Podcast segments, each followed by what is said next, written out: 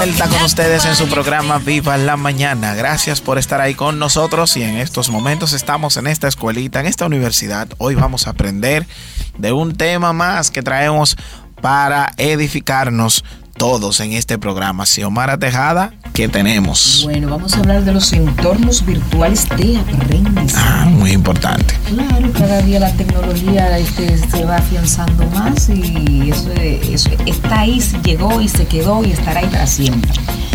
Pero para ello tenemos aquí a un experto, señor. Vamos a hablar con Geraldo Roaugando, decano de la Facultad de Humanidades de la Universidad Autónoma de Santo Domingo. Bienvenido sea de nuevo. Fíjense una cosa, que él vino en ocasiones anteriores, él era el director de la Escuela de Letras de la UAS. Pero todo cambió. todo cambió, porque él ganó bueno para lo que se estaba postulando para ser decano de la Facultad de Humanidades y nosotros queremos felicitarles. Al señor gracias. Desearle una bonita gestión, una fructífera gestión. Muchas gracias, muchas gracias. Para mí es un honor. Eh, la acogida que siempre me han dado aquí en esta mañana me satisface mucho acompañarles. Y nosotros estar con usted aquí, por supuesto, también. Qué bueno. Vamos a hablar de esos espacios virtuales.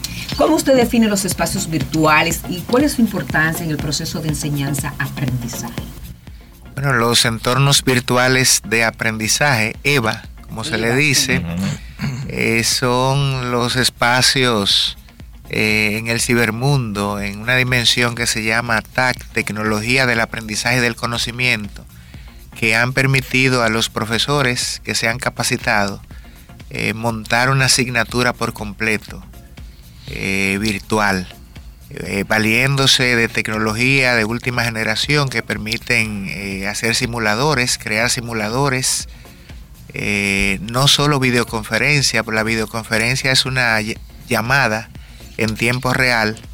el entorno virtual de aprendizaje es mucho más que eso porque incluye mm, el que el profesor se graba previamente y sube su conferencia, sus explicaciones, pero igualmente el profesor puede programar una prueba y con su retroalimentación y ponerle fecha, hora, el tiempo que va a durar. Los estudiantes acceden en, esa, en ese tiempo que se le ha asignado eh, gracias a, una, eh, a un aviso que le envía el profesor a través del correo interno de la misma plataforma y el mismo correo corrige, autocorrige todo. El perdón, la misma plataforma eh, autocorrige.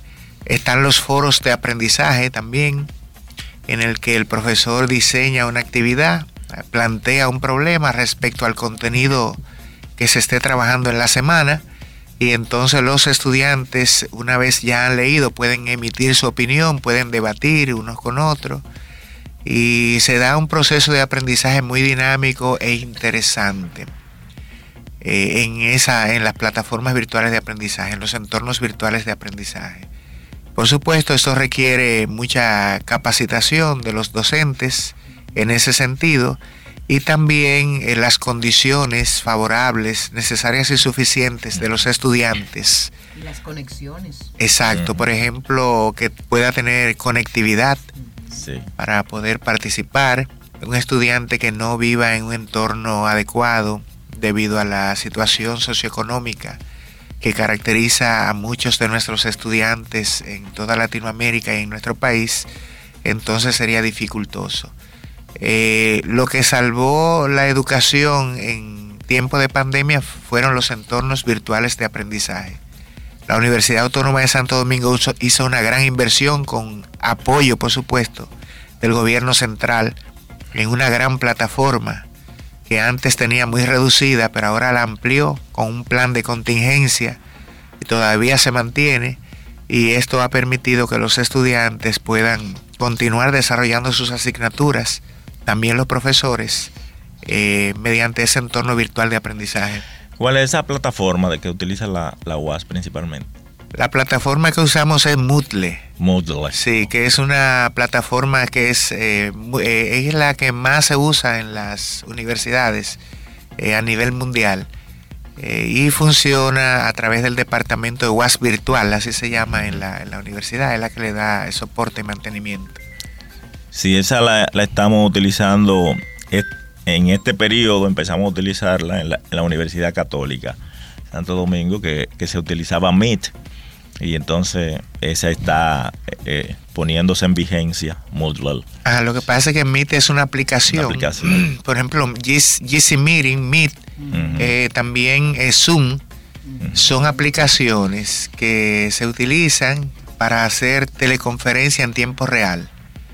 Eh, ya ese es distinto, eso no es un entorno virtual de aprendizaje, esa es una aplicación que permite hacer llamadas eh, grupales y a gran distancia. Entonces en tiempo real sí se puede impartir una asignatura, pero esa, esa clase no es virtual, esa es esa es sincrónica, es decir, en el mismo tiempo. Eso es así. Y porque no podíamos, nosotros no podíamos hacer todo eso que usted explicó, que, se puede hacer en, en Moodle con el, con el asunto de, grabar una parte y entonces otra es en tiempo en tiempo real con los estudiantes. Sí, algunas permiten, algunas permiten que se pueda grabar y también se puede separar, hacer grupos.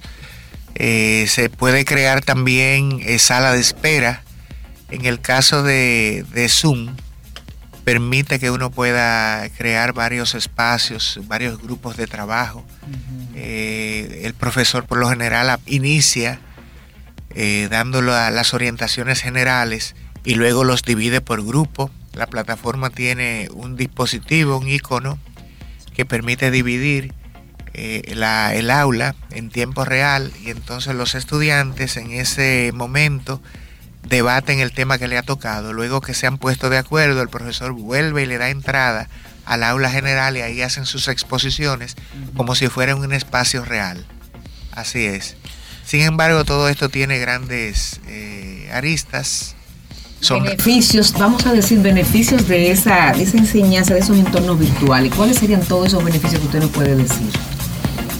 Bueno, beneficios eh, para las instituciones tiene que ver con el ahorro y para los mismos profesores. Para los, estudiantes también. Sí, el ahorro del tiempo eh, que el tiempo eh, se estila, que debe aprovecharse mejor, porque el profesor y los estudiantes tienen que trasladarse al campus presencial. Ese es uno de los beneficios. Otro es que los estudiantes pueden realizar sus asignaturas en el tiempo que mejor le convenga, aunque tengan un horario asignado por la universidad para las teleconferencias las tareas pueden realizarla en cualquier horario, pueden subirla en un momento de noche, pueden leer, porque siempre el material estará ahí.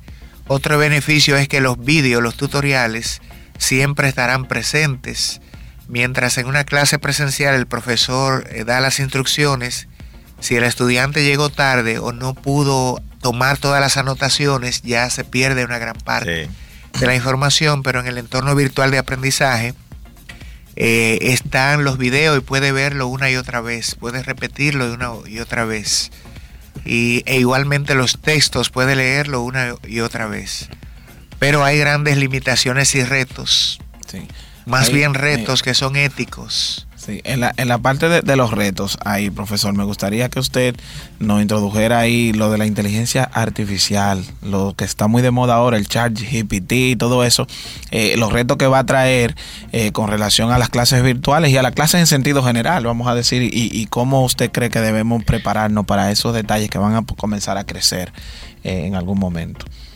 Sí, el chat GTP es uno de los, ese uno, ¿verdad? Porque hay uno de ellos, sí de inteligencia artificial que Noam Chomsky la semana antepasada había calificado como plagio de alta tecnología, pero vi que anoche en un artículo que publicó en el New York Times como que piensa un poquito mejor lo que había dicho y se autocorrige y reconoce que no, que es un modelo de lenguaje eh, que ha sido programado similar a como el cerebro humano se programa a lo largo de la vida, que va aprendiendo y va acumulando informaciones en su memoria a largo plazo para en un momento determinado recuperarlas y producir enunciados coherentes. Y asimismo, por ejemplo, este eh, GTP, este chat, GTP chat porque puede interactuar, uno puede hacerle preguntas y él te responde. Está programado hasta el año 2021 con un cúmulo inmenso de informaciones de todas las áreas Y entonces esto tiene como consecuencia que uno le puede preguntar, le puede hacer preguntas. ¿Quién fue Juan Pablo Duarte? Y te hace una biografía de Juan Pablo Duarte. Eh, tú le preguntas, mira, yo necesito hacer, tú le dices, yo necesito hacer una nota de prensa, eh, porque recientemente le hicimos un reconocimiento a la cantante Olga Lara, analizamos su poética y queremos llevar eso a la prensa. Fue el día tal, a la hora tal, la Facultad de Humanidades, la UAS, participó el MINER, Radio Educativa.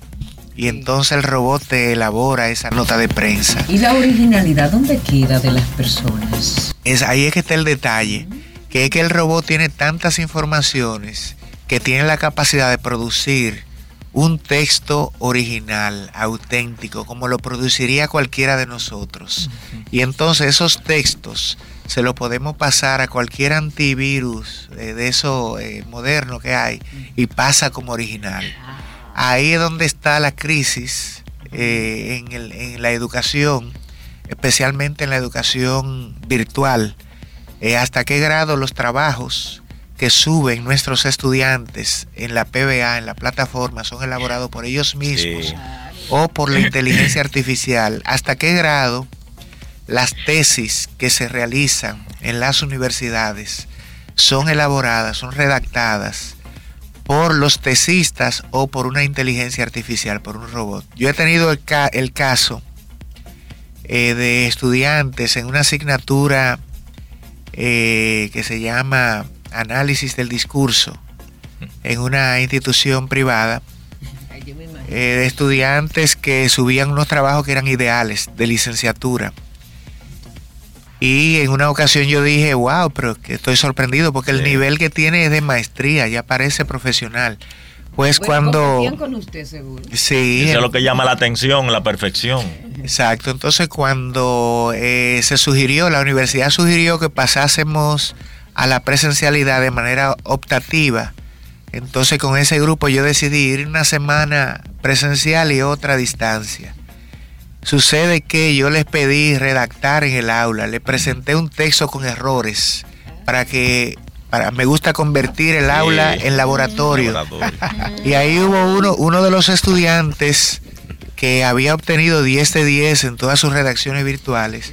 Vaya sorpresa que no tenía dominio simple Eh. De, de, las nociones ortográficas y gramaticales elementales. No sabía colocar un punto, una coma. Y entonces dije, pero ¿cómo es posible? Pero me ha pasado también eh, asesorando tesis de maestría. A veces en, los primeros días de reuniones con los tesistas, eh, nos pasamos eh, horas explicándole, tratando de darle ejemplos y contraejemplos para que traten de formular su problema y nos fijamos en el tipo de sintaxis que producen y el léxico que utilizan en sus redacciones. Bueno, pues eh, suelen desaparecerse por un, un mes o dos meses y aparecen con su tesis lista. Pero uno se da cuenta hasta donde escribieron ellos y a donde ya aparece otro tipo de redacción muy fluida. Dice, wow, pero esto fue un milagro máximo. ¿Y qué, ha pasado aquí? Entonces, se ha superado. Sí, recientemente salió eh, una noticia en un periódico español de una universidad española que decidió suspenderle los títulos de graduación a tres estudiantes de ciencias de la salud. Ellos se, se grabaron un video diciendo nos graduamos, tenemos nuestro título y no aprendimos absolutamente nada. ¿Saben por qué ellos no aprendieron nada? Porque era una inteligencia artificial que le hacía los trabajos, las tareas. Y entonces la universidad le, quitó los títulos, supuestamente le, le, quitó los títulos.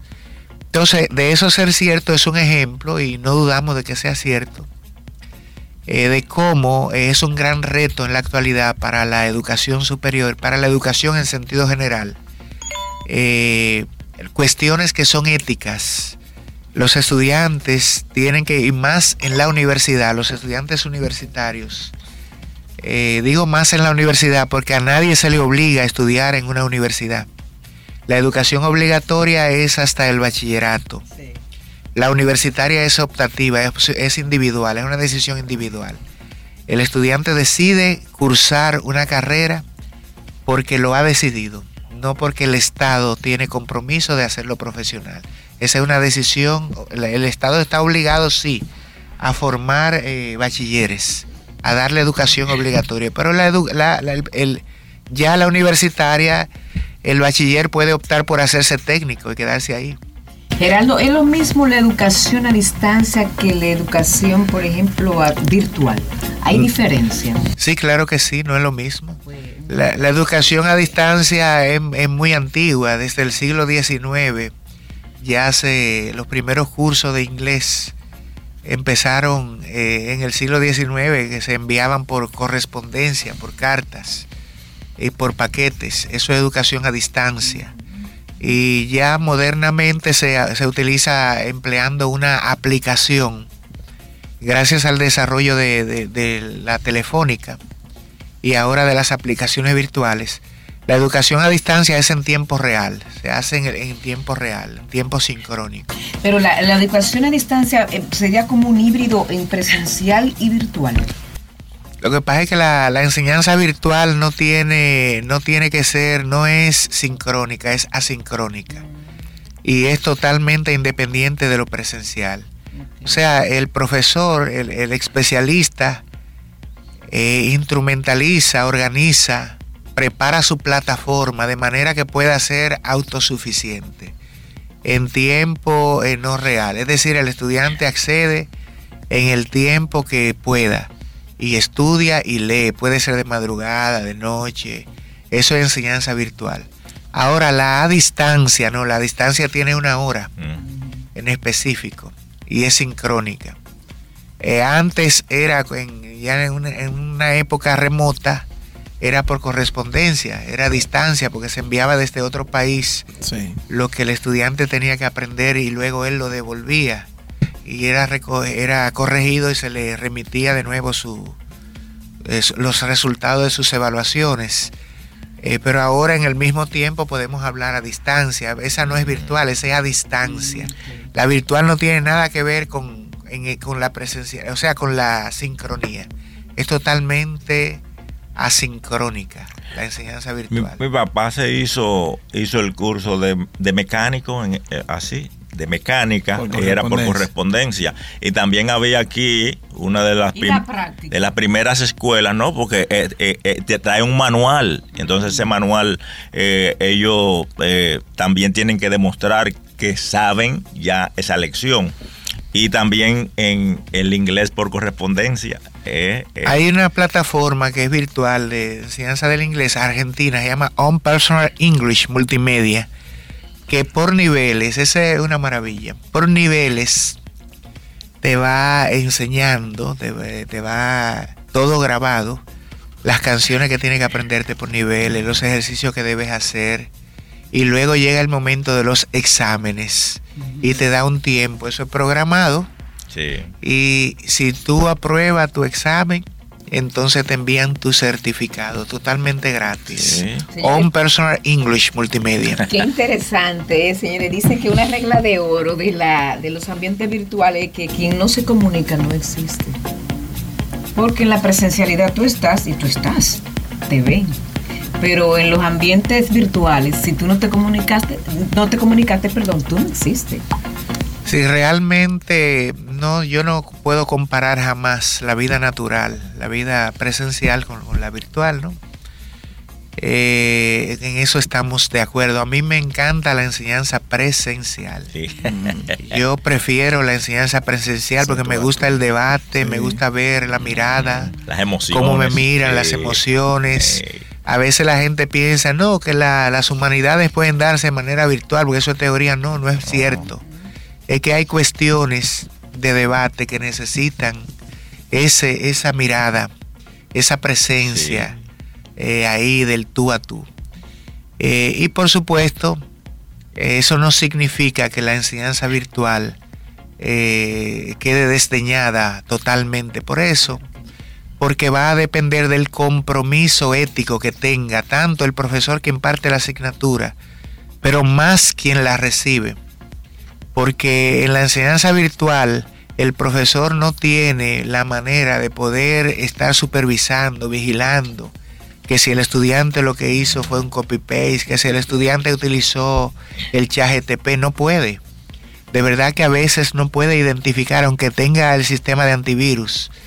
Eh, entonces, ya ahí va a depender del propio estudiante, que podrá burlarse del sistema pero luego el sistema se burlará de él. Así es. Cuando vaya a los concursos y no pueda probar. no, y cuando tenga que hacer una exposición donde él tenga que demostrar justificar, claro. Justificar sus capacidades, entonces, ¿cómo lo va a hacer? Exactamente. Sí, e, entonces el también el asunto de las actitudes, o sea, todo eso se pierde, el comportamiento de la persona en el aula, la eh, la, la, disciplina, la relación eh, entre compañeros y todo eso. Entonces, eh, el asunto de el asunto de los de los copy paste, la prefabricación, eso es algo que ellos mismos se delatan.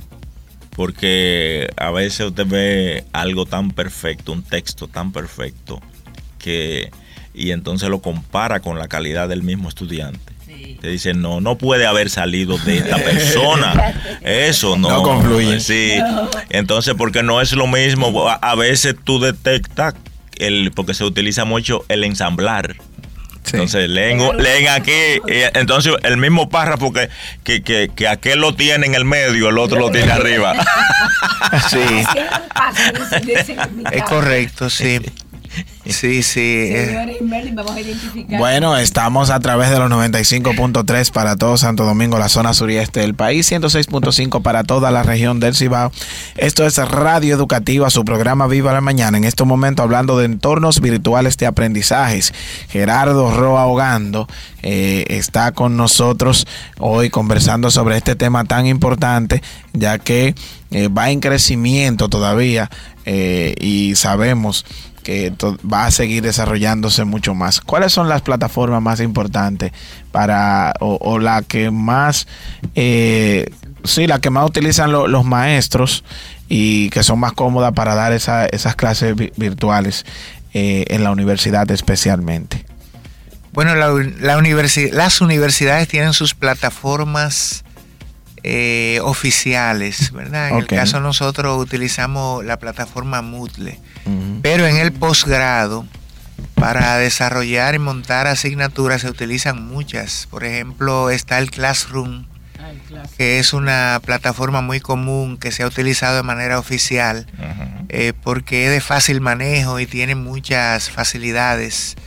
Eh, para esa es una plataforma que es casi gratuita. Yo creo que pago dos dólares por la cantidad de, archivos que se acumulan en, las nubes.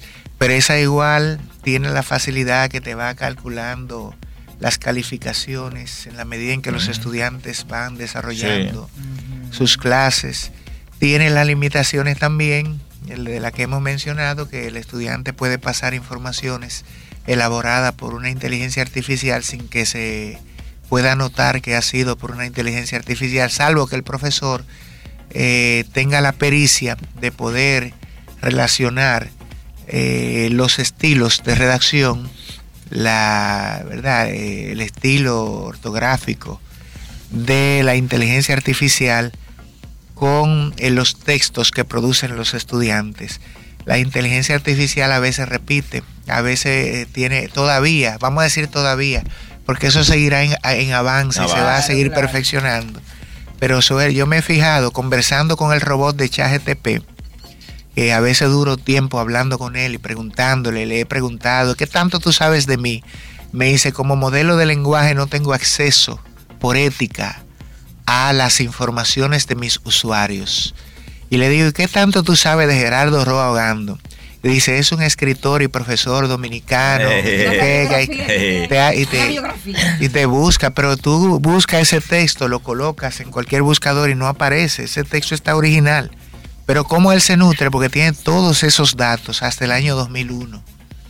Es como nosotros que hemos leído toda la vida y al momento de hacernos una pregunta, respondemos con el conjunto de informaciones que tenemos. Exacto.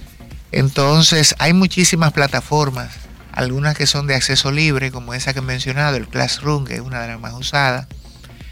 el Moodle, pero hay otras más que ahora no recuerdo. Una vez yo estuve suscrito cuando era todavía gratuita, eh, ahí se me olvida el nombre. Eh, una muy, muy usual eh, que tiene muchas, creo que algunas universidades están utilizando, algunas universidades privadas del área de negocios, me olvida el nombre. Pero hay varias plataformas, de eso, eso es lo de menos, hay muchas plataformas para la enseñanza. Las más comunes son el Moodle y el Classroom. Gerardo, este, para ustedes los profesores, los docentes, eh, vamos a hablar de, cómo le beneficia. Imaginemos la clase 10 años atrás, posiciones de examen y todo esto así uno por uno, que no era tan fácil, con un, papelito, una nota. ¿Cómo le, cómo le beneficia si este, los entornos virtuales de aprendizaje? O de manera maravillosa uno puede cuando uno prepara cuando un profesor prepara su clase cuando preparamos nuestras clases en una plataforma de aprendizaje podemos evitar ya luego realizar otras actividades y de hecho darle más tiempo a los estudiantes para que puedan dedicarse a lo que hemos preparado eh, y en lo que nosotros podemos hacer otras actividades la inteligencia artificial, por ejemplo, eh, hace los exámenes. Uno le dice, necesito, uno le da el contenido. Necesito eh, redactar un examen para tal grado, de tales contenidos, que tenga las siguientes opciones, completa, verdadero y falso. Eh, desarrolla y entonces ahora mismo dice, claro que sí, que te puedo ayudar y te hace el examen. Entonces esa es una ventaja. El profesor, claro que no puede aplicar ese examen así a la ciega, ese es un borrador. El profesor debe ver y corregir. En el área de matemáticas... como una guía. no, te hace el examen, completo. Yo estuve conversando con eh, dos amigos ingenieros que son programadores del área de sistema sobre la inteligencia artificial y ellos se reían y decían, tú sabes que hasta, me decían, tú sabes que hasta eh, nuestro oficio, nuestro empleo corre peligro.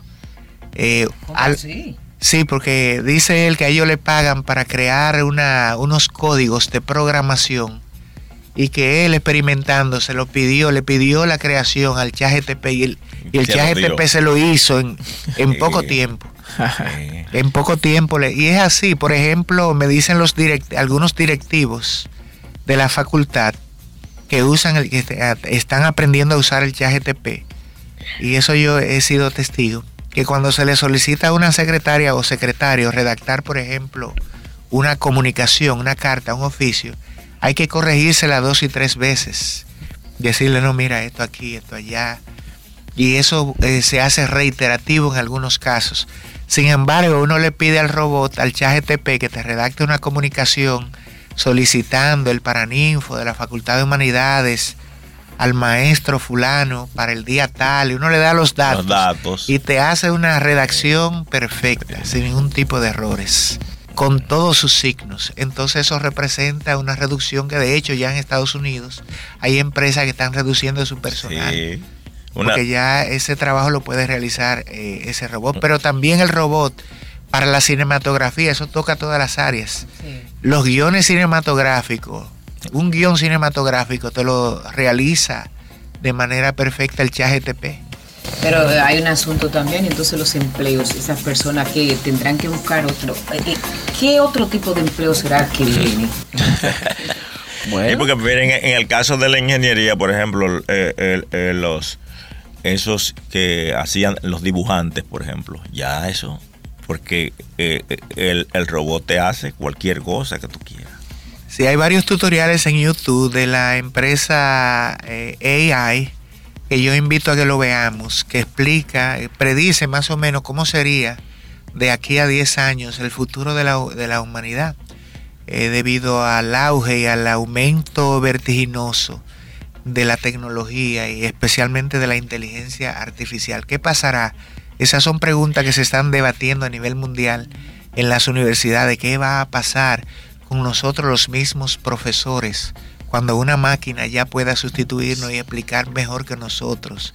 ¿Qué va a, qué va a suceder eh, con, la, con las empleadas y los empleados que se dedican al tema de la corrección de estilo, de la elaboración eh, de proyectos, eh, de la enseñanza de las matemáticas, que la misma inteligencia artificial te, te explica el binomio de Newton, te lo desglosa por paso de manera didáctica.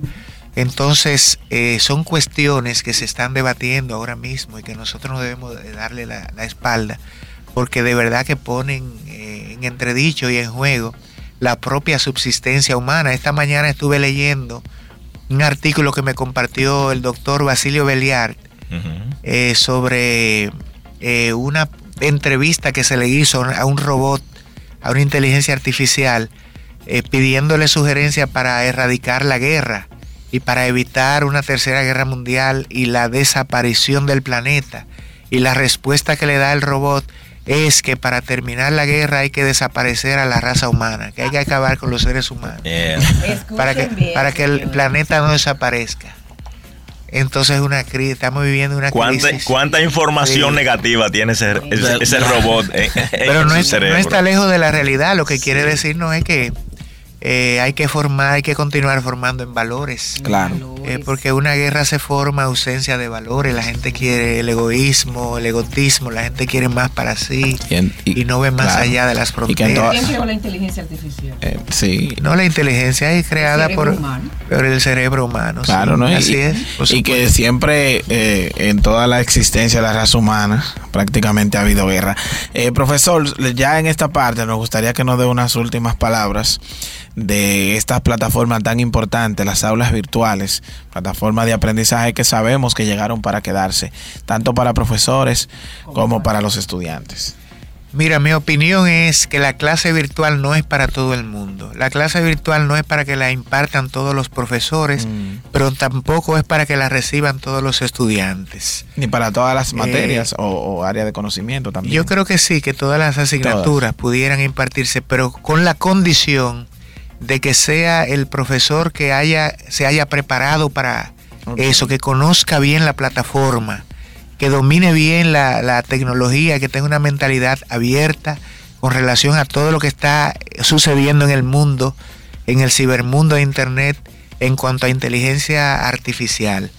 Y por otro lado, no puede ser para todos los estudiantes. Hay condiciones, hay competencias previas que deben ser evaluadas y conocidas antes de para que el estudiante pueda tener éxito. Hay no solo competencia, hay cuestiones que tienen que ver con formación ética del ciudadano, con los niveles de conciencia, de que los estudiantes comprendan que es una formación que va a recibir o que está recibiendo, que va a repercutir para el resto de su vida y que si no la recibe de manera adecuada, entonces va a ser un fiasco para él mismo y para la propia sociedad que no podrá servirle a la sociedad como se espera si no adquiere esa formación. Entonces, se requiere un estudiante que por un lado tenga las condiciones socioeconómicas eh, resueltas, los problemas de conectividad resueltos y por otro lado que tenga niveles de conciencia del uso, del buen uso de la tecnología.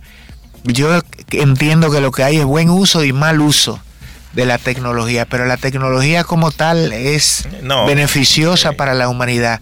Lo que necesitamos es más educación, más formación, mayores niveles de conciencia, mayores niveles de, de desarrollo de valores en la sociedad. Y en este sentido yo creo que las humanidades como disciplinas, lejos de verse en crisis, se fortalecen, porque el mundo entero ahora está debatiendo sobre la importancia de la y la prevalencia de lo humano, del ser humano, de humanizar a la humanidad para no perder nuestra esencia. Y en ese sentido, yo creo que el futuro eh, es halagüeño si nosotros aprendemos a utilizar, nosotros a evaluar, porque una máquina no nunca no sabe pensar, la máquina es programada para que actúe similar a como lo haría el cerebro humano. Entonces, como usted bien y de manera sagaz preguntaba, ¿Quién programa una máquina, un, un robot? Es un ser humano. Entonces el ser humano tiene que capacitarse aún más para estar siempre en condiciones de poder evaluar a la máquina y no al revés. Qué cátedra. Vamos a Bien. las gracias. A gracias. Abogando, decano de la Facultad de Humanidades de la UAS, un humanista acá carta cabal. claro que sí, agradecerle nuevamente al maestro por estar por acá con nosotros hablando de estas herramientas y lo importante que son ya hoy en día para la educación. Nosotros vamos a ir al cambio, en breve continuamos con mucho más. Esto es Viva, la, mañana.